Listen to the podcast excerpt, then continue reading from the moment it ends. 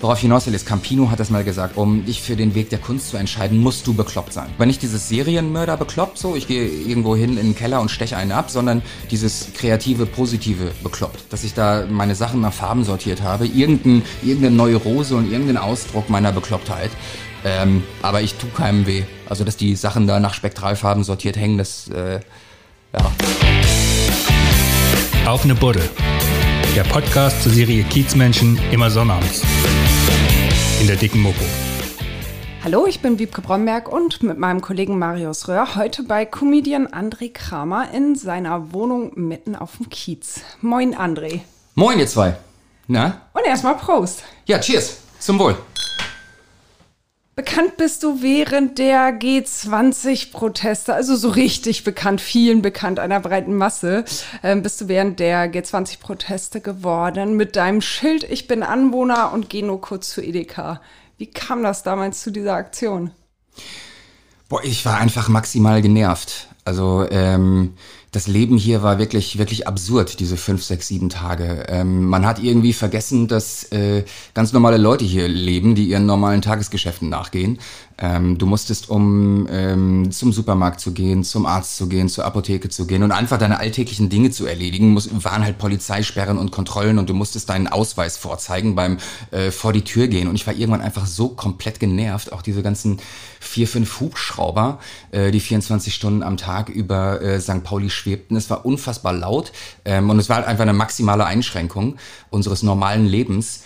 Ähm, und man hat sich einfach gefragt, wenn sich solche Leute treffen, warum, warum macht man das irgendwie 800 Meter Luftlinie entzerrt, äh, entfernt von der Flora, wahrscheinlich einem der, der aktivsten linken Zentren äh, in Europa. Warum treffen die sich nicht auf dem Kreuzfahrtschiff? Warum musste das hier sein? Ähm, ich war aber so genervt und ich wollte einfach allen zeigen mit diesem Schild, ey, pass auf, äh, ich bin für niemanden eine Gefahr, weder für den schwarzen Block noch für die Polizei. Ich will mir eben eine Tiefkühlpizza holen, lass mich einfach in Ruhe. So, das war's. Ja. Also du hast wirklich vorm Einkaufen schnell dieses Schild gekritzelt. Es war tatsächlich in zwei Minuten gebastelt. Ich bin äh, hoch auf meinen Speicher gegangen, habe von einem Umzugskarton so eine Pappe abge, äh, äh, abgeschnitten mit der Schere, habe dann von so einer Teleskopstange, mit denen man Wände streicht, habe das halt da mit, mit, mit Krepppapier oder was weiß ich da dran gemacht. Es war in zwei Minuten fertig, dann bin ich das Haus verlassen und bin keine fünf Meter weit gekommen. Dann haben die Leute angefangen, Fotos zu machen. Das ist ja auch echt eingeschlagen, das Ding. ja, das war sehr, sehr lustig. Ich habe ähm, so viele Screenshots bekommen aus der ganzen Welt, aus, aus China. Es war bei CNN in Amerika. Es war total absurd. Also völlig abgefangen. War das seltsam für dich oder hast du das auch genossen? Es war, also das ist das natürlich, was man, was man sich wünscht als Künstler. Ähm, das ist ja so dieses, dieses zweischneidige Schwert. Man, man, man will ja bekannter werden und muss das auch, um äh, diesen Traum zu verwirklichen, irgendwann davon leben zu können. Und deswegen war das schon schön, aber was das für eine Welle ist, das konnte ich, also das kann man sich einfach nicht vorstellen, wenn man, wenn man nicht drin ist. Also dein Handy äh, äh, klingelt pausenlos, du versuchst sonst irgendwie auf Social Media, auf Insta, auf Facebook und sonst irgendwo ähm, alle Kanäle zu moderieren und auf Antworten einzugehen und du verlierst komplett den Überblick, weil du zugeballert wirst. Du kannst es nicht mehr schaffen. Es, es ist einfach dann, es, du musst es einfach laufen lassen, weil du kannst nichts tun. Ja, wie viel mehr Follower hattest du danach? Boah, das war auf äh, Facebook, das war ein Donnerstag im Juli 2017, da hatte meine Facebook-Seite so ich glaube, 600, 700 Fans und 24 Stunden später waren es 7000 oder so. Und das war noch vergleichsweise wenig. Und daran erkennt man auch, dass es keine geplante Aktion war, keine, keine Marketingaktion, ähm, sondern wirklich eine spontane Aktion, weil die Leute erkennen mein Gesicht, aber die wenigsten haben meinen Namen dazu. Ähm, ich bin auch, ich thematisiere das manchmal noch auf, auf der Bühne, wenn ich auftrete als Comedian. Und es hätten wesentlich mehr Follower werden können, wäre es eine Aktion des Comedians André Kramer gewesen. Aber keiner hatte einen Namen dazu. Ich bin einfach für alle nur der Typ mit dem Edeka-Schild. Und deswegen ja. ist äh, ja, das ist, ja, das ist so. Also hätte ja. es irgendwie besser verkaufen sollen. Und genau daran äh, erkennt man, dass es wirklich nicht geplant war. Das hat ja auch eine große Spendenaktion nach sich gezogen, das Ganze, ne? Genau, ja. Also, Erzähl mal, äh, wie das dazu gekommen ist. Also Edeka hat dann auf meinen äh, Post reagiert und hat ähm, auf ihrer Facebook-Seite gepostet, bleib zu Hause, wir bringen dir was. Und weil ich halt überhaupt nicht davon äh, profitieren wollte und weil hier auf St. Pauli, äh, wenn man hier rumgeht, es gibt hier viele Menschen, die haben Hunger. Äh, habe ich gesagt, ey, pass auf, äh, ich äh, kann mir mein Essen leisten, bringt das bitte zur äh, Mission in der Talstraße, wenn ihr was spenden wollt. Und dann haben wir uns zwei Wochen später da oder zehn Tage später, glaube ich, getroffen mit ähm, dem Pressesprecher von Edeka, da war äh, ZDF Mittagsmagazin war da, RTL Exklusiv war da und dann haben wir da die, äh, Edeka hat sich da noch nicht lumpen lassen, hat äh, einen riesen Sprinter voll gemacht mit zig Konserven und ich habe vorher bei der Bahnhofsmission gefragt, was die am allerbesten gebrauchen können. Das war ähm, äh, Dosensuppen vor allen Dingen, weil die sind haltbar. Was die Bahnhofsmission? Ähm, Heilsarmee. Heilsarmee meine ich. Heil, ich meine die Heilsarmee, sorry, habe ich mich versprochen. Ähm, die sagten halt Dosensuppen, Konserven, weil die sind haltbar.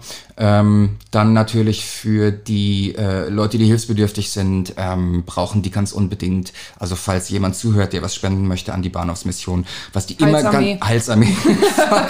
Wieso habe ich Bahnhofsmission? Du, es ist überhaupt kein Problem. Man, Ich kann auch, man kann auch an die Bahnhofsmission Ja, stellen. also falls jemand zuhört und der Kinderkrebshilfe was stimmt. Nein. äh, also was die halt händeringend brauchen, ist Duschgel, ähm, so Einwegrasierer, Deos und so. Und da hat Edeka einfach einen Sprinter voll gemacht und alles vorbeigebracht und das war ganz cool. Aber Edeka hat die Aktion dann ja auch so ein bisschen für sich genutzt, oder? Die haben das äh, für sich genutzt, ja, natürlich. Ja, was sollten sie machen? Das war ein sehr, sehr kluger Schlag, Schachzug. Ähm, das, da, da sind halt Profis. Ne? War das okay für dich oder fandest du es dann schon so ein bisschen, oh, das ist jetzt, also hätte man auch ohne so viel Presse machen können oder so, ich weiß es nicht. Oder Ah, ich- war das in, in, in, einer äh, Social Media digitalen Internetwelt ist es nicht zu verhindern. Und äh, wenn sie es jetzt komplett für sich beansprucht hätten, dann hätte ich es vielleicht doof gefunden. Aber die ähm, die Aktion von ihnen beziehungsweise das Bild, das sie gepostet haben, sie haben ja mein Ursprungsbild genommen mit dem Schild und haben ein Schild daneben gebastelt, auf dem steht: Bleib zu Hause, wir bringen dir was. Und das war kreativ, witzig, schlagfertig und deswegen war es völlig okay für mich. Was hat sich danach ähm, für dich als Comedian verändert? Außer mehr Follower? Ja, ähm, dann, äh, das war sowieso gerade passend die Zeit, wo ich angefangen habe, mein erstes 90-minütiges äh, Soloprogramm zu schreiben. Ähm, also ein abendfüllendes Programm. Und dann konnte ich mit diesem gesteigerten Bekanntheitsgrad, ähm, hatte ich dann auf einmal ein Management, eine Agentur und Leute, die sich um mich kümmern und Leute, die sich um Auftritte kümmern und um Vermarktung. Und das war eigentlich so der wichtigste und größte Schritt eigentlich, dass ähm, ich das jetzt, also angefangen 2014, wie jeder äh, Comedian als Einzelkämpfer auf offenen Bühnen. Ähm, du rufst selber Veranstalter an und probierst irgendwo einen Spot zu bekommen für 10, 15 Minuten Auftrittszeit und 200, 250 Euro Gage. Und ähm, das Wertvollste daran ist einfach, dass du jetzt jemanden hast, der sich genau darum kümmert. Ja. Und das fing mit Edeka an. so Ich würde nicht sagen, dass es mit Edeka anfing, aber das ist so, ähm, Künstler und Comedians in Deutschland, weil es wirklich, wie gesagt, das Wertvollste ist, suchen eine Agentur und ein Management. Und das ist, ähm, ich würde nicht sagen, dass es mit dem Edeka-Schild anfing, aber es war auf jeden Fall etwas, was meine Position verbessert hat und mir eine Tür aufgemacht hat. Ähm, und Leute auf mich aufmerksam wurden, ähm, einige Agenturen und gesagt haben, ähm, da ist Potenzial, den gucken wir uns mal an. Und wenn du halt normale, also so wie Kaltakquise, wie so ein Vorwerkverkäufer, ähm, eine ne, ne E-Mail an eine Agentur schreibst und, und sagt, hier, ich schicke euch mal ein 5-Minuten-Video von mir, äh, könnt ihr mich bitte so berühmt machen wie äh, Kaya Jana, das halt, funktioniert halt nicht so. Und deswegen, es war total gut, dass die dann, dass ich nicht auf die zugehen musste, sondern dass die dann auf mich aufmerksam geworden sind. Und dafür war es Gold wert. Ja. Nervt dich das auch manchmal, dass du ständig mit diesem Schild in Verbindung gebracht wirst? Du machst ja deine, dein Solo-Programm jetzt auch schon länger. Ja. Und das ist ja auch erfolgreich. Nervt Ja. dich das? Äh, nee, das nervt mich überhaupt Nee? nicht. Also das, es war halt einfach ähm, äh, eine lustige Aktion, die den Leuten in diesen Chaostagen äh, ein Lächeln aufs Gesicht äh, gebracht hat. Und ähm, ohne es be bewu- bewusst geplant zu haben, ist das ja auch der Kern des Jobs eines Comedians. Ähm, und von daher äh, nervt es mich überhaupt nicht. Im Gegenteil. Ich finde es äh, immer noch cool, dass die Leute sich dran erinnern. Und es ist ja jetzt äh, vier Jahre her. Und ich hätte echt nicht gedacht, dass es so im Gedächtnis der Leute bleibt. Also die Leute erinnern sich dran. Wenn du, wenn ich irgendwo in Deutschland auf Tour bin und die Leute äh, hören, der Typ mit dem Edeka-Schild aus Hamburg vom G20, dann weiß jeder, was los ist. Das Bild ist irgendwie äh, ikonisch geworden. Es ähm, laufen auch immer noch regelmäßig ähm, so Wiederholungen. Ich war in diesen ganzen Ranking-Shows, kennst ja von Pro7, RTL, RTL 2, Galileo Big Pictures, Big Fi und äh, Ja, ist diese es- ganzen Bilder, die ja, Bilder genau. des Jahres. Und da ist es halt Ja. überall noch drin. Und deswegen wird das halt immer noch mal wiederholt. Die, diese Sendungen werden ja unfassbar oft wiederholt. Ne? Und, und immer, Ja. wenn, wenn, wenn dann halt gerade so äh, wieder Galileo läuft, kriege ich so 100 Nachrichten auf Instagram, dass das Schild da gerade ist. Und ich find's lustig. Die Leute vergessen das nicht. Ähm, ich find's total toll, dass sie sich dran erinnern. Ich, äh, ich genieße das. Ja, dann ist es doch gut. Seit, ich glaube, April 2019 bist du mit deinem Soloprogramm Zuckerbrot ist alle auf Tour. Genau. Das Also ich habe es geht im Grunde genommen 2018, 2019 gespielt. Ähm, und dann kam Corona. Ja, super. Ähm, worum geht's genau in deinem Programm? Erzähl das mal. Ähm, es geht um das Leben auf St. Pauli, es geht um äh, Comedy, es geht um alles untenrum. Ich bin äh, sehr, sehr versaut äh, auf der Bühne. Nur auf der Bühne? Ja, äh, was, Also nein. Man, man weiß das nicht. Man munkelt, man hört so äh, Geschichten vielleicht. Nee, es geht schon sehr ans Eingemachte. Es geht äh, so um diesen Themenkomplex äh, Fifty Shades of Grey ein bisschen äh, weiter gedacht, weil ich da sehr, sehr gut vernetzt bin. Wir sind ja aus St. Pauli, ich kenne viele Fetischisten. Ähm, deswegen mache ich ja auch den Podcast. Um, du hast ja auch mit Matthias Grimme schon gesprochen und, äh, und so weiter. Ähm, ja, und das, das stelle ich halt auf die Bühne, um auch wie in dem Podcast dafür zu sorgen, dass solche Themen halt einfach enttabuisiert werden. Und dafür war war es halt einfach ziemlich gut. Und das, das Lustige war, es war mal im, ich glaube, es war im Februar 2019, da war, hatte ich eine Show in Leipzig im Kupfersaal. Und ähm, die war ausverkauft. Da waren so irgendwie 300, 400 Leute. Und vorher war in der Zeitung in, in Leipzig, in so einer lokalen Zeitung, haben die die Show halt beworben. Und ich hatte da einen Presseartikel mit dem Bild von einem Edeka-Schild. Ne? Und dann haben mich so zwei Zwillingsschwestern gesehen, die äh, waren so elf oder zwölf Jahre alt und haben ihren Eltern gesagt, ey, da wollen wir hin, das ist der Typ. So, und dann sitzt die halt bei mir in der Show und äh, ich stehe da auf der Bühne, ey Leute, kennt ihr Darkrooms? Ähm, und nach zehn Minuten sind die halt aufgestanden und gegangen. Das war äh, deswegen Ja. Obacht, Leute, wenn ihr äh, in, in, in mein Programm kommt, es ist äh, FSK 25. Aber da steht doch, auf deiner Internetseite steht, glaube ich, auch ab äh, 16 oder 18. Mhm. Bitte nicht unter 16 meine Show besuchen oder Irgendwie was? sowas, irgendwie sowas steht da. Ich Ja. glaube, meine Agentur hat das geschrieben, aber ähm, äh, das kannst du halt auch nicht verhindern dann. Ne? Wenn die, die haben ja halt in der Zeitung dieses Bild gesehen, haben den Pressetext nicht gelesen, waren nicht auf meiner Homepage, sondern die Kids haben einfach gesagt, ey, den Typ fanden wir lustig, das haben wir im Internet gesehen. Mama, Papa, wir wollen dahin. Und die haben halt einfach nur gedacht, okay, ist eine Comedy-Show, gehen wir halt hin. Ähm, ja, Ja, war bestimmt dann- ein guter Abend für die. Ist dann die etwas andere Comedy-Show. ja. Wie bist du überhaupt auf BDSM gekommen? Es gab 2014, 15, 16 so einen äh, Comedy-Boom in Deutschland. Es war so in den 90ern und 2000ern hat man irgendwie, gab es so 5, 6, 7 Comedians auf RTL und Pro7 und Sat1, die hat man gekannt. Und ähm, irgendwann kam dann so ganz viel Nachwuchs. Und offene Bühnen, Open Stages, wo Comedians im in Anführungsstrichen üben, sind auf einmal wie Pilze aus dem Boden gesprossen. Es gibt in, in, in Hamburg zu Hochzeiten gab es irgendwie 13 Open Stages. Jedes, jedes Café, jedes Restaurant hat irgendwie eine offene Bühne angeboten. Und da gab es natürlich viele, die dann gedacht haben, ähm, du baust es so auf, 10, 15 Minuten Programm hast du irgendwann und irgendwann kommst du an einen Punkt und brauchst 90 Minuten Abendprogramm alleine. Und es war genau die Zeit, wo ähm, Shades of Grey gerade populär wurde.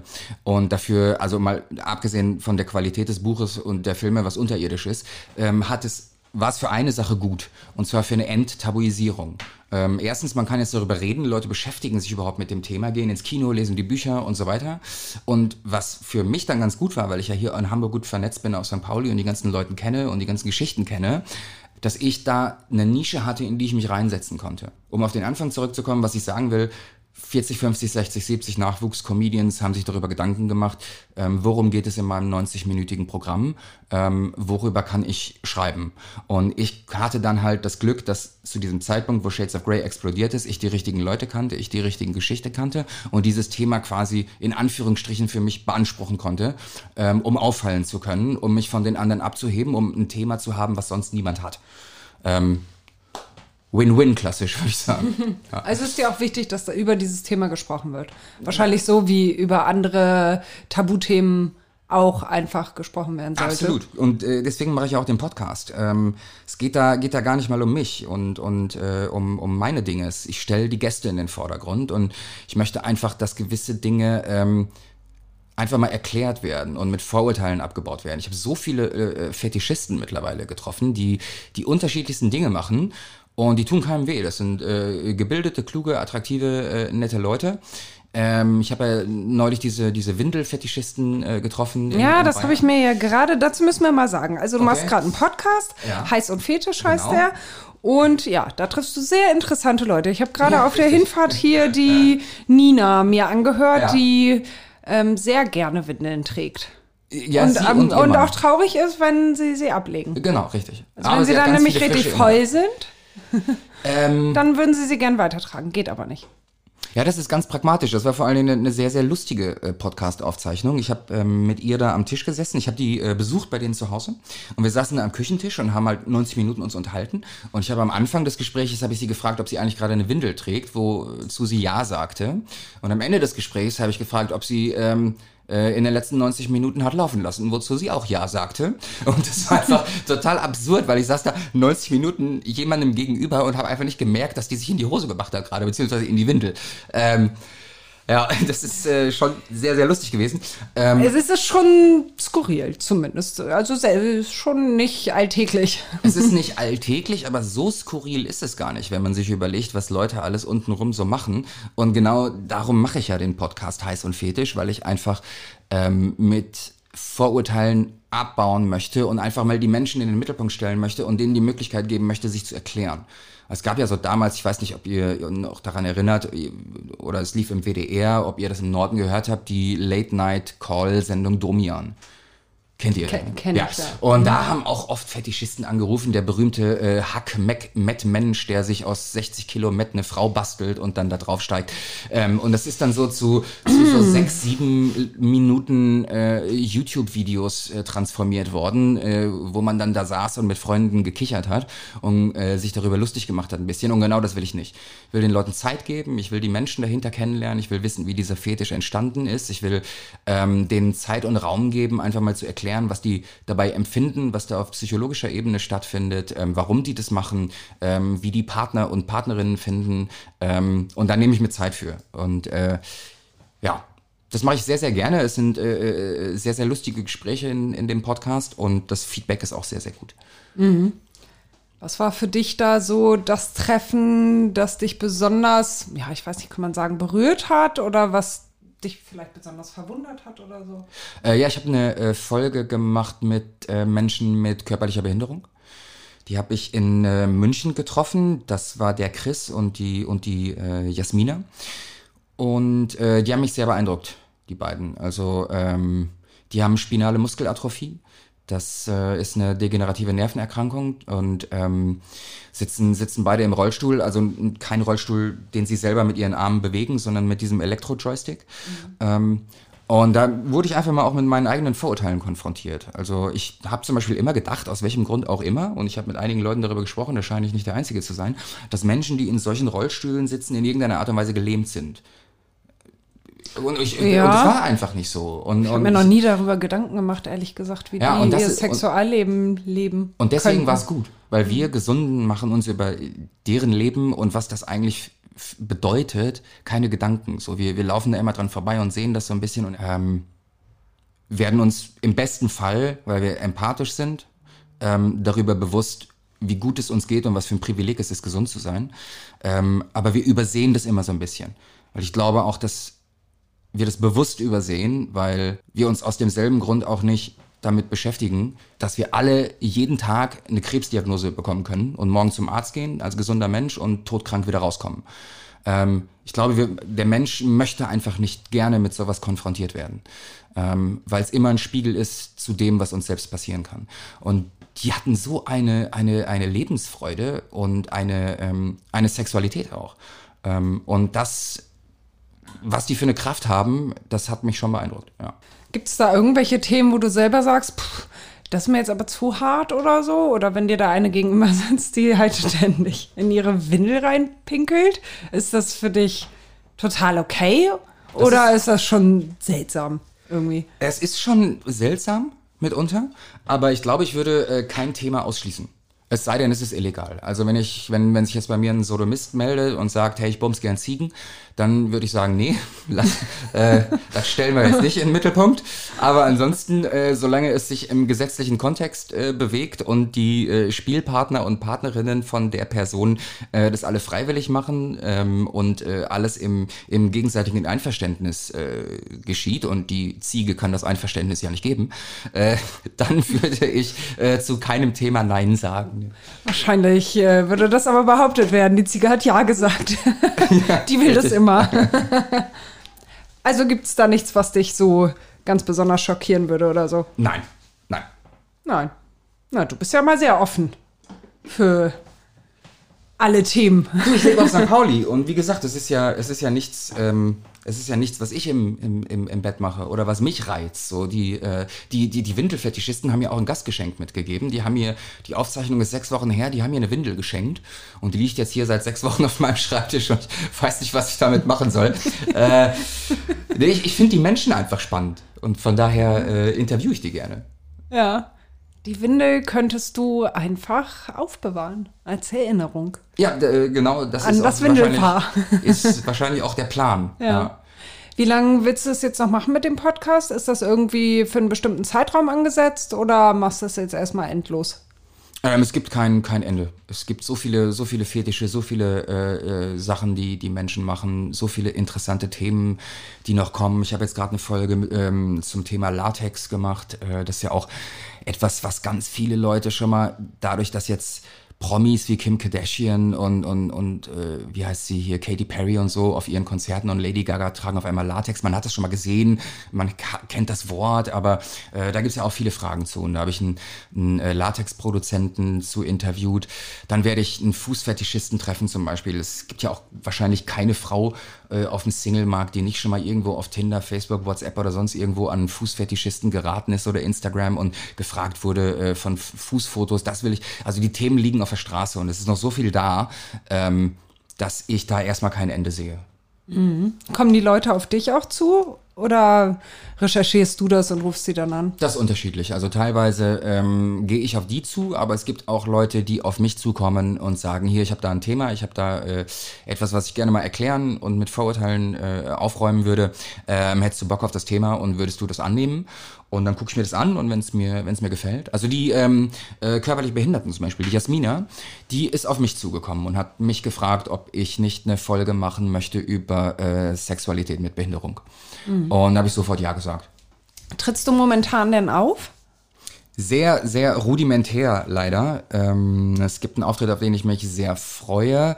Äh, ein Open Air, Strandkorb Open Air heißt das. Da äh, sind mit Abstandsregeln so in zwei, drei Meter Abständen so zwei, 3.000 Strandkörper aufgebaut und ähm, das ist sehr klug geregelt, weil dann können die Leute, die sowieso im selben Haushalt leben, ähm, kommen dahin, setzen sich in den Strandkorb äh, und da sind Konzerte und Comedy-Shows und da trete ich auf, da freue ich mich. Ähm, aber vieles, Im Cruise vieles, Center, ja? Im Cruise Center in Hamburg, genau, ja. Aber es sind sehr, sehr, sehr viele Sachen mittlerweile schon äh, das dritte Mal verschoben worden.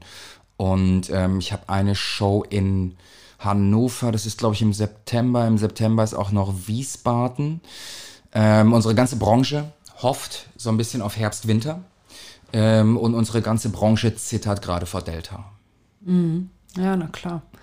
Wie hast du die Zeit der Pandemie jetzt erlebt?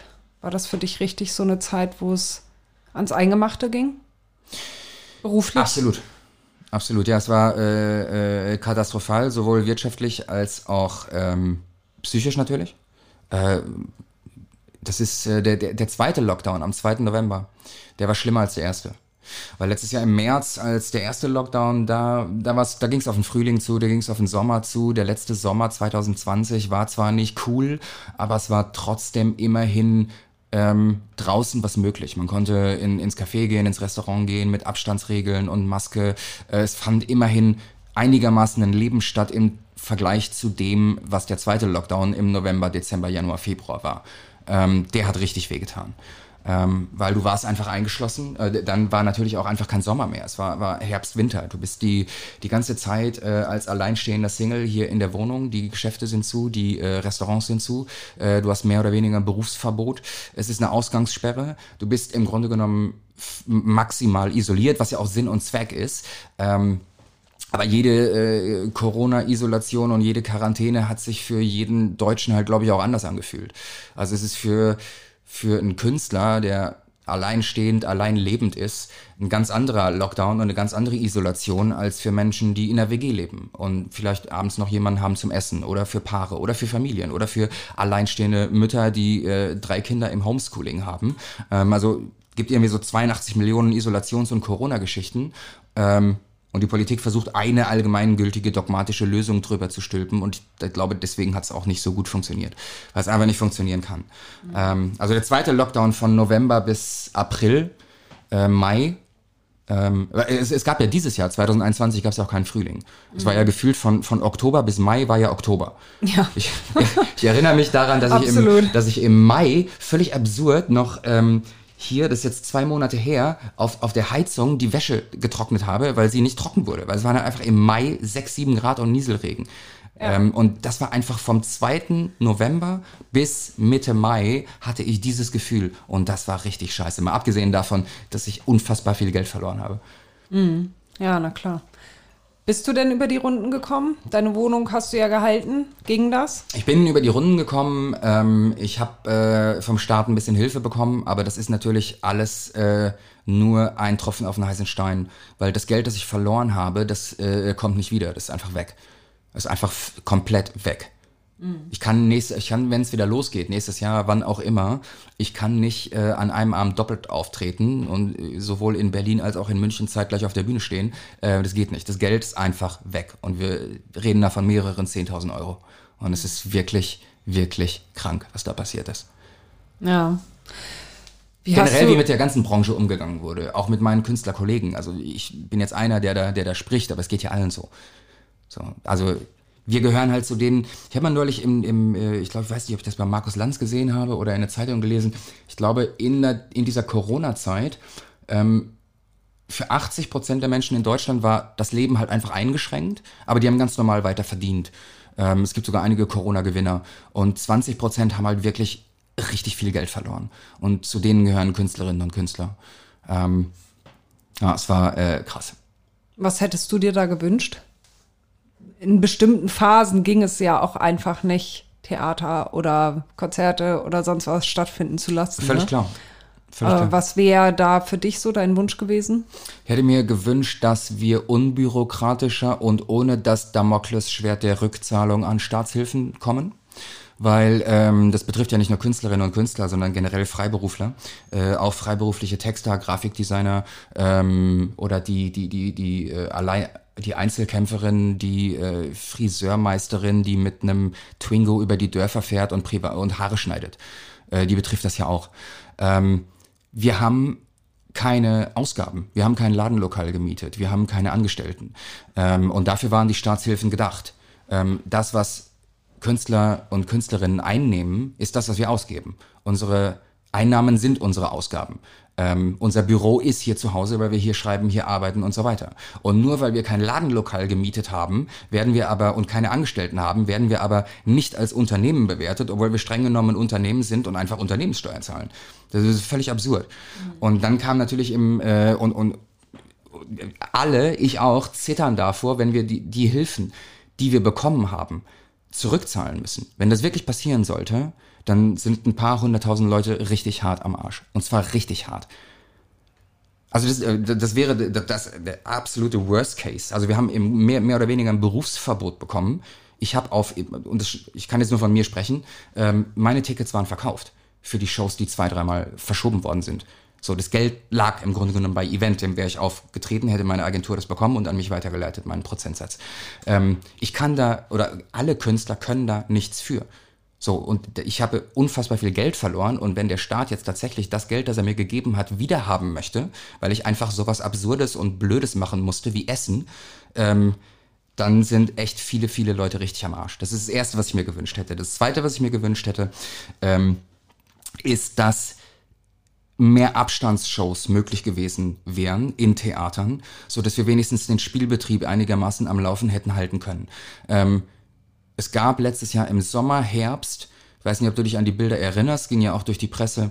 Ähm, die ersten Flieger wieder nach Mallorca. Ich glaube, also im März, April ist es dicht gemacht worden und im Juni, Juli ungefähr vor einem Jahr wurde es wieder aufgemacht. Ja. Und da kannst du halt einfach, das kannst du keinem erklären, mir auch nicht und meinen Kolleginnen und Kollegen auch nicht, dass du im Flugzeug in Dreierreihen mit Maske nebeneinander sitzen kannst. Aber warum können drei Leute mit Maske im Theater nicht mit zwei Meter Abstand nebeneinander sitzen?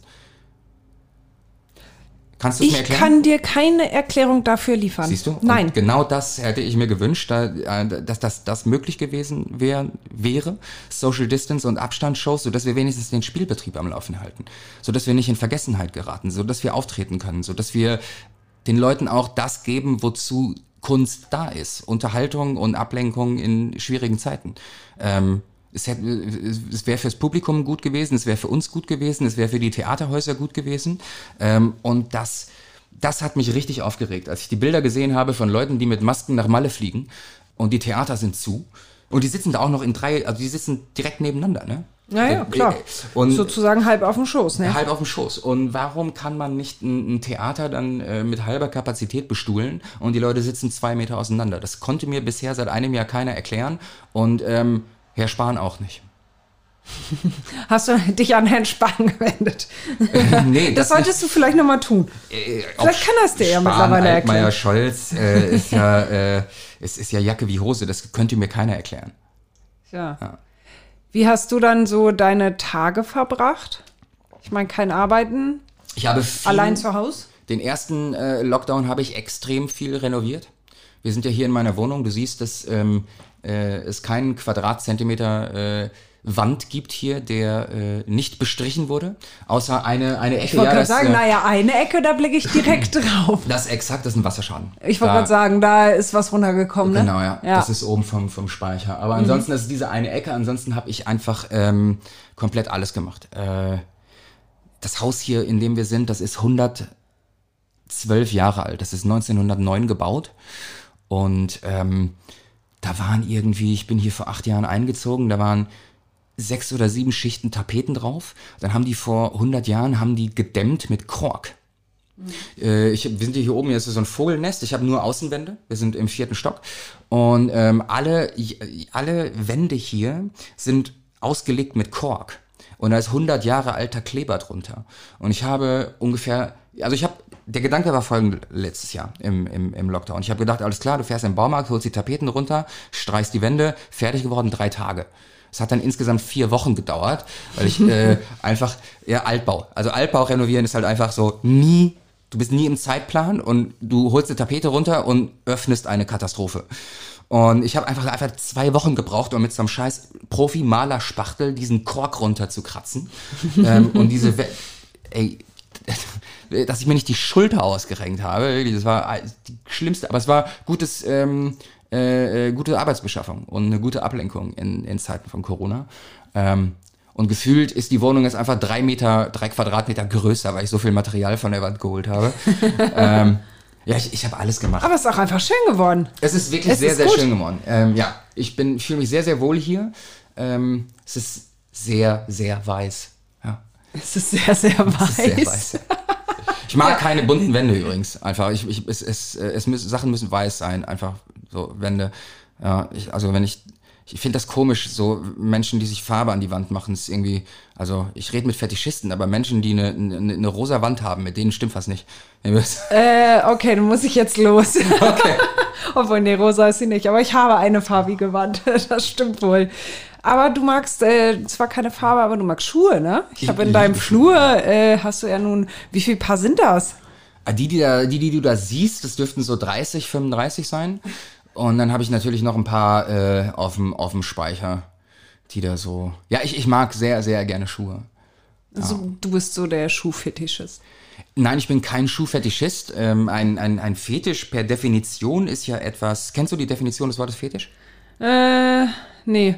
Es ist Nee. äh, objektbezogen. Das heißt, es ist ein, ein, ein Mensch, der einen Fetisch hat, ohne dieses Objekt keine sexuelle Lust empfindet. Ein Nylon-Fetischist kommt zum Beispiel einfach nur, der braucht Nylon einfach. Das ist dieses Objekt für ihn. Ähm, ein Latex-Fetischist braucht als Objekt das Latex und so weiter. Ähm, und ich wäre ein Fetischist, wenn mir eine abgehen würde beim Anziehen meiner Schuhe. Ähm, tut es auch, aber nicht sexuell. Das ist einfach sehr, sehr wichtig. Das ist ein großer Unterschied. Du findest einfach Schuhe toll. Ich äh, finde Mode einfach generell toll. Ich äh, mag sehr gerne mich gut anziehen und äh, empfinde da Freude bei und mag das einfach gerne. Und du bist auch sehr ordentlich, ne? Ja, das Also richtig. das sieht man ja hier in der Ja, Bude. bin sehr, sehr ordentlich. Das können die äh, Zuhörerinnen und Zuhörer jetzt nicht sehen, aber ich äh, bin sehr, sehr strukturiert und ordentlich. Ähm, also auf meinem, auf meinem Toilettendeckel kann ein Chirurgen Herz transplantieren. Das äh, ist einfach kein Problem. Ich finde ich finde es sehr angenehm. Ja, guck. Aber ich habe auch gesehen, du hast äh, deine, deine Anzüge im Schrank hier. Also die hängen offen. Ich habe nicht in deinen Schrank reingeguckt. Ja, das, nicht, dass ist jetzt gut. hier ein ganz falscher Ja, Eindruck ja. entsteht. Die hängen offen an der Übrigens, Wand. die Wiebke von der Mopo guckt in eure Schränke. Nein, das tut sie ganz sicher nicht. Auf jeden Fall hängen sie offen und die sind nach Farbe sortiert. ja, das ist richtig. Und das ist kein Zufall. Habe ich mir fast gedacht.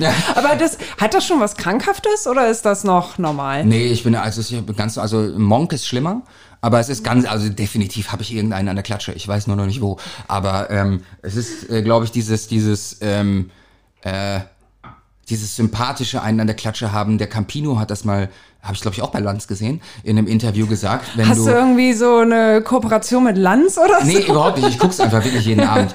Äh, be beziehungsweise jetzt mittlerweile äh, nicht mehr, aber ich habe es fünf, sechs, sieben lang, fünf, sechs, sieben Jahre oder vielleicht zehn sogar bis äh, Corona sehr, sehr regelmäßig abends geguckt, weil mich hat das immer, ich fand die Runden immer toll. Da war halt immer ähm, Politik, Autoren, äh, Schauspieler, Comedians und es war anders als bei Maischberger immer nur ein Thema. Das war immer so, so eine schöne offene Runde und Themennacht. Und dann ist Lanz irgendwann zu einer Corona-Sondersendung geworden und äh, es gab kein anderes Thema mehr. Aber worauf hinaus will, ist, Campino hat das mal gesagt, dass du, ähm, um dich für den Weg der Kunst zu entscheiden, musst du bekloppt sein. So, al- also nicht diese, aber nicht dieses Serienmörder bekloppt, so, ich gehe irgendwo hin in den Keller und steche einen ab, sondern dieses kreative, positive bekloppt. Weil du, und, und das ist wahrscheinlich, äh, dass ich da meine Sachen nach Farben sortiert habe, irgendein, irgendeine Neurose und irgendein Ausdruck meiner Beklopptheit. Ähm, aber ich tu keinem weh. Also, dass die Sachen da nach Spektralfarben sortiert hängen, das, äh, ja. Das ist, das ist, ich finde das ein netter Spleen so. Das kann So. man machen, das ist okay. Wie bist du eigentlich damals nach St. Pauli gekommen? Du kommst eigentlich aus dem Sauerland, oder? Genau, ja.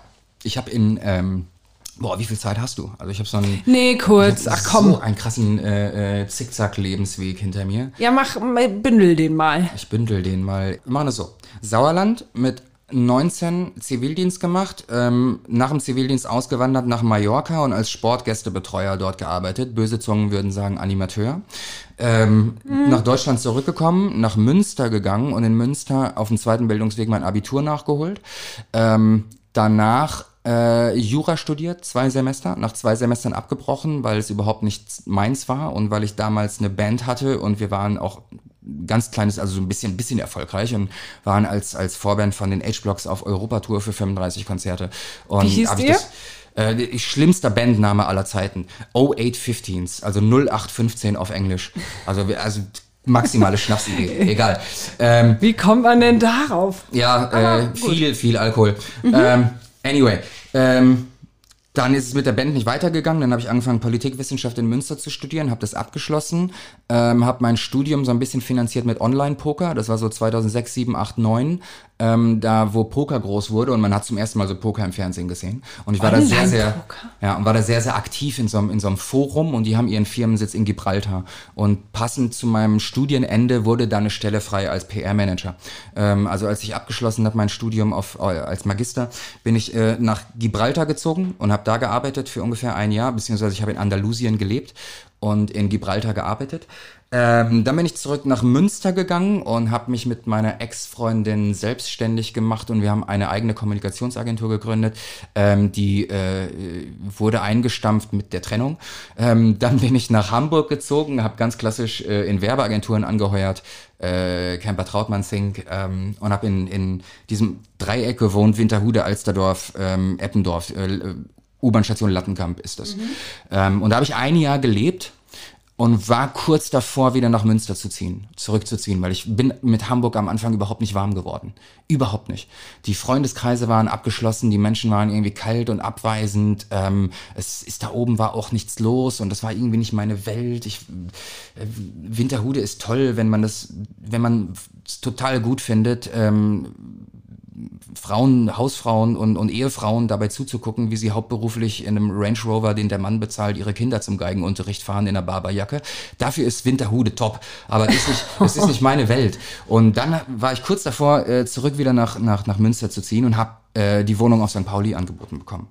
Ähm, das war 2013. Und da habe ich gedacht, alles klar, St. Pauli gibst du noch eine Chance. Und dann bin ich hierher gezogen und seitdem bin ich hier und bin total verliebt in St. Pauli und fühle mich unglaublich wohl. Ähm, ich, das ist auch, glaube ich, seit ich ausgezogen bin bei meinen Eltern der Ort, an dem ich am längsten lebe. Äh, weil es einfach grandios ist hier. Ich liebe es. Was liebst du denn besonders? Ich mag, äh, ich habe noch nie an einem Ort gelebt, wo so viel Solidarität und Nachbarschaftshilfe ähm, an der Tagesordnung ist. Wenn du irgendwas brauchst oder irgendein Problem hast, du sprichst mit zwei Leuten und irgendeiner kann es günstig reparieren oder die umsonst geben. Also es ist sehr, sehr viel Hilfe hier. Ähm, es leben hier bunte äh, Menschen. Äh, also wirklich, es ist alles dabei. LGBTQI, äh, schwarz, weiß, asiatisch, Latino, jede Landessprache, jede Hautfarbe, äh, jede Religion. Und ähm, es funktioniert. Wir leben hier alle gebündelt auf 2,3 Quadratkilometern und es funktioniert. Das Leben, das interkulturelle Leben funktioniert. Und es ist, ähm, für mich ist St. Pauli ist, ist, sind, so, sind so zwei Quadratkilometer Welt, wie ich sie mir vorstelle. Es ist einfach, ich gehe zum, zum, zum Edeka oder zum Bäcker und neben mir steht eine, eine, eine Drag Queen von Olivia oder eine Transsexuelle äh, aus Südamerika und keiner guckt. Das ist einfach das Normalste der Welt, wo in, in, in, auf irgendeinem bayerischen Dorf vielleicht mit dem Finger drauf gezeigt äh, würde. Das ist hier einfach so. Ja, also, und das finde ich geil. Leute einfach, lasst einfach jeden machen, worauf er Bock hat. Und jeder kann auch St. Pauli machen, wo er Bock hat und wird nicht dafür verurteilt. Und das ist geil. Also bleibst du hier? Ich bleib hier, erstmal, ja. Erstmal? Hast du Pläne? Du, ich kann jetzt nicht sagen, wie, äh, wie, dreimal auf Holz klopfen, äh, dass ich äh, gesund bleibe. Aber äh, ob ich jetzt mit 70 noch, wir sind hier im vierten Stock, äh, jeden Tag äh, 86 Stufen hochgehe, das weiß ich nicht. Das ist schon hart, muss man sagen. Also es ja. ist wirklich hart. Ja. Du bist ja mehr hochgeflogen als alles andere. Wir ja, hatten, ich bin es aber auch gewöhnt. Ja, ja, ja, ja, Wir hatten ein bisschen zu kämpfen. Ich würde gerne noch mal einmal ganz an Anfang zurückkommen. Und zwar zu deiner Schulzeit. Mhm. Du hast selber über dich gesagt oder geschrieben mal, dass du der Klassenclown warst. Ja, das ist richtig. Wie hat sich das geäußert, Klassenclown? Boah, äh, Willst du, willst du das mich fragen oder meine Eltern? äh, du, einfach nur Scheiß im Kopf gehabt. Wirklich von, ich, ich, mein, man, ich wundere mich manchmal selber, dass ich das Abitur geschafft habe und ein Studium habe, weil ich ungefähr, also zwischen 5 und 20 habe ich einfach wirklich nur dumme Entscheidungen getroffen. Es war wirklich, es war alles Wahnsinn. Aber das gehört, glaube ich, zum, zum Kind und, und Jugendlichsein, glaube ich, dazu. Also einfach nur Streiche gespielt, nur Klassenbucheinträge, nur, nur dumme Sachen im Kopf gemacht, aber es war geil. Es hat wirklich Bock gemacht. Hast du da ein Beispiel? Boah, also so, so Jungs, so brutale Jungs-Sachen wie Frösche aufblasen oder sowas? Oder eher so lustige? Nee, Sachen? schon, wirklich schon lustig. lustige. lustige. Also, okay. Also ähm, ich war als Kind und Jugendlicher, ich war äh, ziemlich gut im Fußball und auch in so Auswahlmannschaften und wenn ich mich darauf konzentriert hatte, hätte, hätte ich es vielleicht schaffen können. Ähm, ich war, das war geil, weil du wurdest auch dann, du hast dann immer so, äh, wurdest vom Schulunterricht befreit, weil ich war mehr in, in, in Sportschulen Duisburg-Wedau und Kaiserau mit Auswahlmannschaften und als sonst irgendwo. Und dann gibt es so zwischen 13, 14, 15, 16 gibt es so diesen Moment, wo die Kindheit vorbei ist, wo die Jugend anfängt und wo auf einmal Mädchen, Alkohol, Partys, Eskalation interessant werden. Und es entscheidet sich dann, ob du Profi wirst oder nicht, ob du entweder dich für Mädchen, Alkohol, Partys und, und Eskalation entscheidest oder ob du diszipliniert um 19 Uhr ins Bett gehst, damit du morgens zum Spiel fit bist. Schätz mal, wofür ich mich entschieden habe. Kannst mir so, fast denken. Ähm, ja, und so war das. Äh, ja, es gab da äh, ein Beispiel, ich glaube, es war, ich war 14 oder 15, das war der Tag vor meiner Firmung. Ich bin äh, von 13 bis ungefähr 28 bin ich ungefähr jeden Tag Skateboard gefahren. Und Snowboard. Ich war so, so, so, so der Skaterboy, Punkrock äh, und so weiter. Äh, lange Haare, glaubt man gar nicht. Ähm, Echt? Ja, ja. Das hast du mal hingekriegt, Ja, lange Haare? ta tatsächlich. Jetzt ist ja nicht war mehr so viel. 7, 98, so die Kurt Cobain-Zeit. Da hatte ich diese schulterlangen blonden Haare ungefähr. Aber worauf ich hinaus will, ist, ähm, es gab bei einem Kumpel von mir, ich war da 14 oder 15 und der hatte 18. Geburtstag. Äh, ein Skateboard-Kumpel. Und dann waren wir bei dem, das war irgendwo auf dem Dorf im Sauerland und dann sind wir auf die geile Idee gekommen, Ex oder Nazi zu spielen. Ähm, also äh, halt Echsen, ne? 0,2 Schützenfest äh, Glas. Ja, und was soll ich sagen? Die haben mir Wodka reingetan und sich klares Wasser. Ähm, so, und es war, hat eine halbe, dreiviertel Stunde gedauert und ich war einfach so unfassbar voll. Ähm, die haben zwischenzeitlich haben die mich gesucht und sich wirklich Sorgen gemacht, weil ich lag im Komposthaufen und habe geschlafen. Ähm, mein, mein Vater musste, hat mich mitten in der Nacht abgeholt, irgendwann um drei, vier Uhr. Dann habe ich dem in sein, sein zwei Wochen altes äh, äh, neues Auto gekotzt. Dann waren wir irgendwann um vier, fünf Uhr zu Hause. Meine Mutter hat äh, den Rest der Nacht trockenes Brot in mich reingestopft wie so eine Weihnachtsgans, damit ich irgendwie wieder, wieder klar werde. Und drei Stunden später mussten wir in der Kirche sein, weil es war der Tag meiner Firmung. Oh Gott, wie furchtbar. Ja, und ich war natürlich nicht nüchtern, ich war total voll. Ähm, ich weiß nicht, ähm, wenn die Leute uns zuhören, wahrscheinlich sind es äh, viele Protestanten, die auch dabei sind. Eine katholische äh, Firmung ist so, dass du, äh, äh, da kommt sogar der Bischof angereist extra und vorne ähm, am Altar sind unfassbar viele Menschen. So, der Bischof ist da mit seinem Stellvertreter, der Priester ist da, der Typ an der Orgel ist da, da sind acht Messdiener, irgendeiner der Fürbitten vorliest, da stehen 20 Leute. Und ähm, du musst dann halt irgendwann nach vorne gehen und dann kriegst du vom Bischof so ein Aschekreuz auf die Stirn. Ne? Ähm, und irgendwann war ich dran und war halt maximal besoffen und konnte diese 20 Leute, die da stehen, nicht auseinanderhalten. So, ich habe keine Ahnung, wo soll ich hin. So habe ich den erstbesten genommen, habe ich vor dem Messdiener gekniet. der Bischof hat geguckt, was, was, was macht der Typ da? Habe ich mir die Glocke vom Messdiener genommen und erstmal ordentlich Rums gemacht.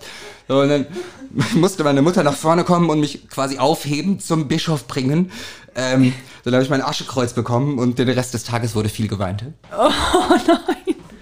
Da hast du deiner Mutter aber wirklich Kummer bereitet. Ja, wenn es auch nur das gewesen wäre.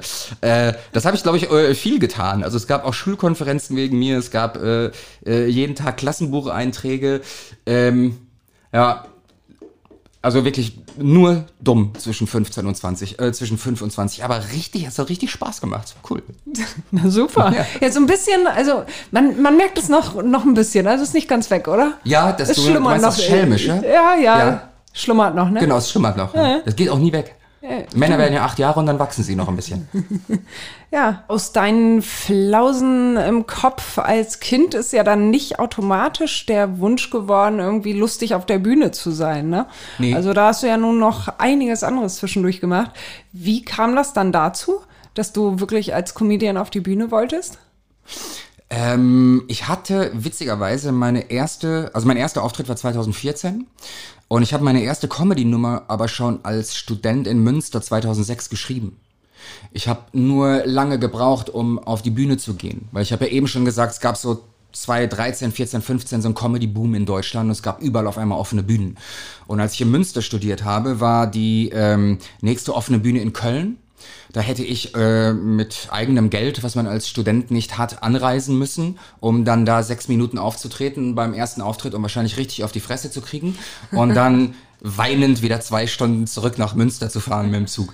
Und das wollte ich mir ersparen. Und als ich dann in, in Hamburg lebte und dieser, dieser Comedy-Boom äh, auf einmal äh, stattfand und in ganz Hamburg gab es irgendwo, in jedem Stadtteil gab es zwei offene Bühnen, da gab es keine Ausreden mehr. Ähm, da äh, bin ich dann eben, der erste Auftritt war im Frachtraum in Eimsbüttel. Da gab es mal eine, äh, eine offene Bühne. Ähm, und da gab es dann, wie gesagt, keine Auf äh, Ausreden mehr. Dann habe ich eine Nummer geschrieben, bin dahin. Ähm, es war kein guter Auftritt. Erste Auftritte sind nie gut. Äh, erste Nee? Auftritte sind Wurdest du ausgebucht und von der Bühne Nee, das nicht, das nicht. Aber du merkst halt einfach, dass der da jemand steht, der das zum ersten Mal macht. Und wenn du das oder auch wenn du es 20, 50 Mal erst gemacht hast, du hast noch kein Standing, du hast keine Souveränität, du hast keine Ruhe, du hast keine Gelassenheit ähm, und das merkt, merkt das Publikum. Das merken die einfach. Äh, der erste Auftritt ist dazu da, um ihn hinter sich zu bringen. Ganz einfach. Äh, das war wirklich äh, sieben Minuten lang Schweigen der Lämmer. Es war katastrophal.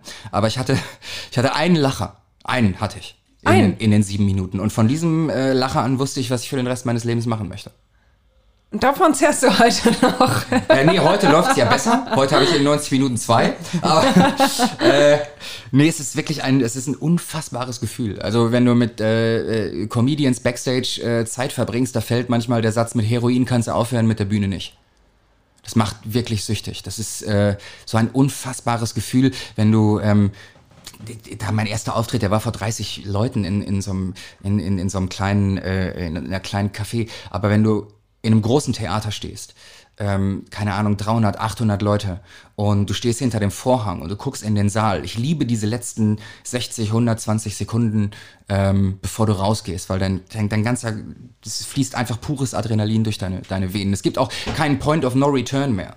So, es ist der Moment, wo du durchziehen musst. Ein Künstler kann schon mal krank werden. So, es kann, kann passieren. Du kannst, äh, äh, dann wird ein Ersatz besorgt und jemand anderes tritt für dich auf. Aber es gibt diesen Point of No Return, wo du hinter dem Vorhang stehst und du weißt, da sitzen 600 Leute. Und ähm, du musst da gleich raus. Und reines Adrenalin fließt durch deine Venen. Es ist so unglaublich. Es ist ein, ein so unfassbares Gefühl. Und es ist auch so eine, eine unglaublich schwere, vielleicht sogar die schwerste Form der Bühnenkunst.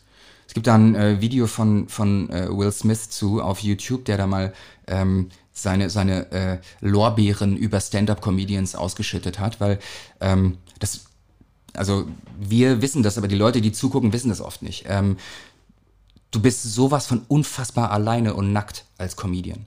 Ne, du, du hast nicht wie bei Rammstein eine Lasershow oder Feuerbälle oder Musiker, die einspringen, wenn du dich verspielst. Wenn der Gitarrist sich verspielt von den 800 Leuten, die da stehen, keiner hört das. Das hört die Band und dann spielen die einfach weiter oder irgendeiner springt ein. Du hast keine Schauspielkollegen um dich herum, die dir mit dem Text helfen können. Du hast nichts, was ablenkt. Keine Lichter, keine Lasershow, gar nichts. Du bist da völlig alleine. Nur dein Wort, keine Ablenkung. Das ist, das ist so brutal. Und wenn die, und du kommst auch nicht raus aus der Nummer. Wenn du die Leute nicht kriegst und wenn die nicht lachen, dann lachen die nicht. Und dann stehst du da aber trotzdem. Wenn sich der Gitarrist verspielt, 800 Leute hören es nicht. Wenn du als Comedian Scheiße baust, wissen 800 Leute, was los ist. Und das ist ein, ein, ein unfassbares Gefühl. Weil das ist schon ein ganz schöner Druck, oder? Es ist ein harter, es ist unglaublicher Druck, aber es ist es, dieses Adrenalin macht süchtig. Das ist wirklich ein, äh, ein, ein Gefühl, das ich versuchen kann zu umschreiben, aber das man, glaube ich, nur versteht, wenn man es einmal erlebt hat. Mhm. Ist dir das denn passiert, dass du auf die Bühne raus bist und es kam einfach keine Lacher, außer bei deinem ersten Auftritt? Ja, das passiert regelmäßig. Das passiert auch den Großen heute noch. Das ist einfach teilweise so, dass du manchmal die Leute nicht bekommst und die Umstände halt auch einfach nicht passend sind. Ähm, die schlechtesten Shows, die, da kannst du jeden Comedian fragen, es ist immer dasselbe, sind äh, Firmenfeiern, Sommerfeste, Galas, Weihnachtsfeiern und so weiter. Ähm, weil die Leute, also irgendeiner in der, in der, in der Personalabteilung denkt sich, das wäre total super, wenn wir einen Programmpunkt hätten. Letztes Jahr hatten wir einen Zauberer, davor war ein Clown da, jetzt holen wir mal einen, der erzählt ein paar Witze. So. Und die vergessen aber, dass die Belegschaft ähm, da ist, auf der Weihnachtsfeier mit einem Ziel. Die wollen auf Kosten vom Chef so viel fressen und saufen wie möglich. Die haben keinen Bock zuzuhören. Und ähm, dann stehst du da und das ist, das ist wirklich absurd. Das war äh, einer meiner schlechtesten. Ne, ich, ich muss das korrigieren. Ähm, ich war gar nicht schlecht. Die Leute haben mir nur keine Chance gegeben. Es gibt Auftritte, da hast du keine Chance weil die Leute dir nicht zuhören. Ich bin gebucht worden ähm, für einen Auftritt bei einer Weihnachtsfeier in irgendwann im Dezember und da war, das war ein Autohaus, das so mehrere Dependancen hat, so acht, neun Autohäuser und ich war gebucht in diesem Hauptautohaus, wo alle Leute aus den acht, neun Autohäusern vorbeikommen für die Weihnachtsfeier. Und ähm, Du musst dir so vorstellen, ähm, hier der Tisch ist der Raum, Autohäuser sind sehr groß. Hier in dieser Ecke war die Bühne, ähm, und hier am anderen Ende, so ungefähr 50 Meter entfernt, waren so Schützenfestgarnituren, so Bänke und Tische und da saßen die Leute und zwischen mir und den Leuten waren so 40 Autos. Hier, hier war ein Tresen, da standen 200 Mechaniker und haben gesoffen. Ähm, und eine gute Comedy-Show steht und fällt auch immer so mit der Moderation. Ne? Und hat sich der, der Geschäftsführer hat sich das natürlich nicht nehmen lassen, vor seiner Belegschaft auf die Bühne zu gehen und ein paar Worte zu sagen und mich anzukündigen. Und die Ankündigung war in ungefähr so, er, geht auf die Bühne, ich stehe hinter der Bühne und ähm, er sagt, ähm, ja, äh, liebe Leute, herzlich willkommen hier äh, zur Weihnachtsfeier dieses Jahr. Ähm, wir äh, wissen, dass es ein schwieriges Jahr war und ähm, ihr guckt euch um. Einige Kollegen sind auch nicht mehr da, aber wir mussten harte Entscheidungen in diesem Jahr treffen. Und ich stehe schon hinter der Bühne und denke mir, Alter, was machst du da? ähm, dann macht er weiter und sagt, ja, wir, wir sind uns aber sicher, dass wir nächstes Jahr ähm, zusammen als Team wieder auch mal schwarze Zahlen schreiben. Ich werde hinter der Bühne immer kleiner und denke mir, läuft ja Bombe. Und dann kommt's, dann steht er da und sagt, so weit ich hier stehe, ist kein Witz. Und liebe Kolleginnen und Kollegen, natürlich sind wir heute Abend auch alle bei Dagmar. Alter, ich dachte so. In Gedanken bei Dagmar, hat er gesagt. Und Dagmar war eine Kollegin von denen, die wohl zwei, drei Wochen vorher äh, den Kampf gegen den Krebs verloren hat. Und dann sagte er, am Ausgang steht eine Spendenbox. Äh, wir vom Management haben da was reingeworfen. Äh, wir würden uns freuen, wenn ihr gleich, wenn ihr alle geht, da auch ein paar Euro reinschmeißt, damit wir Dagmars Familie in dieser schweren Zeit unterstützen. Für die gute Laune. Hier ist André Kramer. Und dann gehst du da auf die Bühne so, da waren so, so zwei Kolleginnen von Dagmar und haben geweint. Die hatten so ein Foto in der Hand, was nicht gut ist für Comedy, wenn Menschen weinen. Ähm, dann habe ich probiert, irgendwie das Beste draus zu machen, gehe in mein Programm rein. Dann haben die sich nach der Rede vom Geschäftsführer sind einfach alle gegangen. So, die 200 Mechaniker standen da am Tresen, haben gesoffen, waren maximal laut. Ich habe dreimal dem Techniker gesagt, er soll mich lauter machen, weil ich habe mich selber nicht gehört. Hier an der, an, äh, bei den äh, äh Tischen und Bänken saßen hier wie nochmal 100 Leute aus dem Büro. Und äh, der, der Einzige, der zugehört hat, war der Geschäftsführer und die Frau aus der Personalabteilung. So, und selbst die haben nichts gehört, weil es so unfassbar laut ist. So, irgendwann hat einer reingerufen von den Mechanikern, mach mal was von Mario Barth. Und das, das, war, das war der Moment, wo ich, wo ich gesagt habe, alles klar, äh, das hier ist Schmerzensgeld ähm, aber dann habe ich tatsächlich, als dieser Mario Barth-Satz fiel, habe ich mein Handy rausgeholt und habe ein äh, Rezept von Chefkoch vorgelesen. Weil ich hatte keine, es hat einfach so eh niemand zugehört. Ich hatte einfach keine Chance. Die, und man fragt. Hat's jemand gemerkt? nee, aber es war so schlimm, ähm, dass die, dass die Frau aus der Personalabteilung, die mich gebucht hat, die hat sich danach für das Verhalten ihrer Kollegen entschuldigt. Also auch wenn man keinen Bock hat auf einen Programmpunkt, weil man saufen will, man kann einfach wenigstens für die 15, 20 Minuten Programmpunkt vielleicht flüstern oder einfach so tun, als hätte man, würde man dem eine Chance geben. Es ist egal, ob da ein Comedian steht oder ein Pantomime oder ein Clown. Ja, ist schon wirklich unanständig. Wirklich also unfassbar ja. respektlos. So, das, das steht, und die Leute unterhalten sich in ganz normaler Lautstärke einfach weiter, wie am Tresen. Dann werden die auch laut und schreien, schreien, ne? Einfach maximal keine Chance. Es war, also es gibt solche Auftritte, das, das wollte ich damit sagen. Okay, und dein schönster Auftritt? Ähm, Den jetzt noch? 2. November 2019, Köln Gloria Theater. Da ja. sind die Leute abgegangen, ja? Ja, das ist einfach auch, das ist, ähm, gar, ich glaube, ich habe in meiner Karriere bisher zwei, zwei Dinge, die sich unglaublich gut angefühlt haben. So eine Art kleiner Ritterschlag. Und das war eins davon. Ähm, das Köln, äh, das, das Gloria in Köln ist eine Institution. Das ist eines der Theater in Köln. Und ähm, da 400, also es war ausverkauft an dem Abend. Und das ist das, wovon ich immer geträumt habe. Da waren 420 Leute. Ähm, und die kommen nicht irgendwie, weil da steht Nightwash oder Quatsch Comedy Club ähm, für, für eine Mixshow, wo vier, fünf, sechs, sieben Comedians sind und ein Star moderiert, sondern machst deinen Namen und dein, dein, dein, deine Visage auf dem Plakat und 420 Leute kaufen dir ein Ticket nur für dich. Das ist, ähm, das ist so ein unglaubliches Privileg. Das hat sich so wahnsinnig gut angefühlt nach diesen, nach diesen Jahren des Kampfes und wie gesagt, Künstler zu werden ist total bescheuert und ein unfassbares Risiko. Und dieses Risiko einzugehen gegen den festen Arbeitsvertrag, gegen äh, im Zweifel auch deine Miete und den Kühlschrank, gegen die Sozialversicherung, gegen jede Sicherheit. Ähm, und dann stehst du in, in, in, dieser, in diesem Theaterhaus, was in der Theaterlandschaft eine Institution ist. Es ist ausverkauft, die Leute gehen komplett ab. Ähm, das war, ich kriege heute noch Gänsehaut, wenn ich drüber rede. Das ist einfach, seit dem Abend weiß ich, also als, mit diesem ersten Lacher bei meinem, wusste ich, was ich für den Rest meines Lebens machen möchte. Seit dem Abend weiß ich, dass es die richtige Entscheidung war. Das war ein unfassbares Gefühl. Ja, schön. Ja. Ist denn was jetzt für die Zukunft geplant? Äh, ja, hoffentlich. Ein neues Programm oder so? Ja, ja, ein neues Programm. Also ähm, vielleicht auch interessant für die Zuhörerinnen und Zuhörer. Ähm, ein Comedy-Programm wird äh, in der Regel so drei, vier, fünf Jahre gespielt, ungefähr. Ähm, so lange tourt man damit durch Deutschland. Und das offizielle Ende ist immer, wenn ein Programm aufgezeichnet wird. Entweder fürs Fernsehen oder in Eigenregie oder für Netflix, weil wir Comedians nennen das verbranntes Material. In dem Moment, wo es on tape ist, wo es aufgezeichnet ist und ausgestrahlt wurde, ist das Programm tot. Mhm. Weil zum Beispiel, wenn du ähm, eine Lieblingsband hast und die ist in deiner Stadt auf dem Konzert ähm, und du hast den Lieblingssong von deiner Lieblingsband schon tausendmal gehört, kaufst du trotzdem noch ein Ticket und gehst hin. Ja. Ja, wenn du einen Witz zweimal gehört hast, kaufst du gar nichts mehr und du gehst nicht mal in Pantoffeln vor die Tür. Nein. Nichts. So. Und das, mhm. deswegen ähm, äh, probieren Comedians immer, äh, das Material so lange wie möglich nicht öffentlich zu haben, nicht im Fernsehen zu haben, nicht auf YouTube zu haben. Und in dem Moment, wo es dann aufgezeichnet ist, äh, genau dann gibt's ein neues Programm. Ich konnte jetzt wegen Corona in den letzten anderthalb Jahren nichts tun. Das heißt, ich habe mein Programm ungefähr anderthalb, zwei Jahre gespielt. Wenn es denn dann weitergeht, werde ich es noch anderthalb, zwei Jahre spielen und dann gibt's natürlich ein neues Programm. Ja, schön. Ich wünsche dir, dass du ganz schnell wieder ganz viele Auftritte machen kannst. Vielen, vielen Dank. Dankeschön. Und das, das wünsche ich äh, nicht nur mir, wir lass uns das allen. Äh, ja, wir wünschen das natürlich allen. Wünschen. Jetzt im Speziellen, in diesem Moment wünsche ich es dir das ist sehr, am meisten. Sehr, sehr lieb von dir. Vielen Dank. Und alles, alles Gute. Danke für das Gespräch. Danke euch. Schön, dass ihr da gewesen seid. So, nun noch einmal Werbung in eigener Sache. Hamburg Freihaus testen Sie die Mopo als digitale Zeitung. Fünf Wochen für nur fünf Euro. Jetzt bestellen unter www.mopo.de-testen.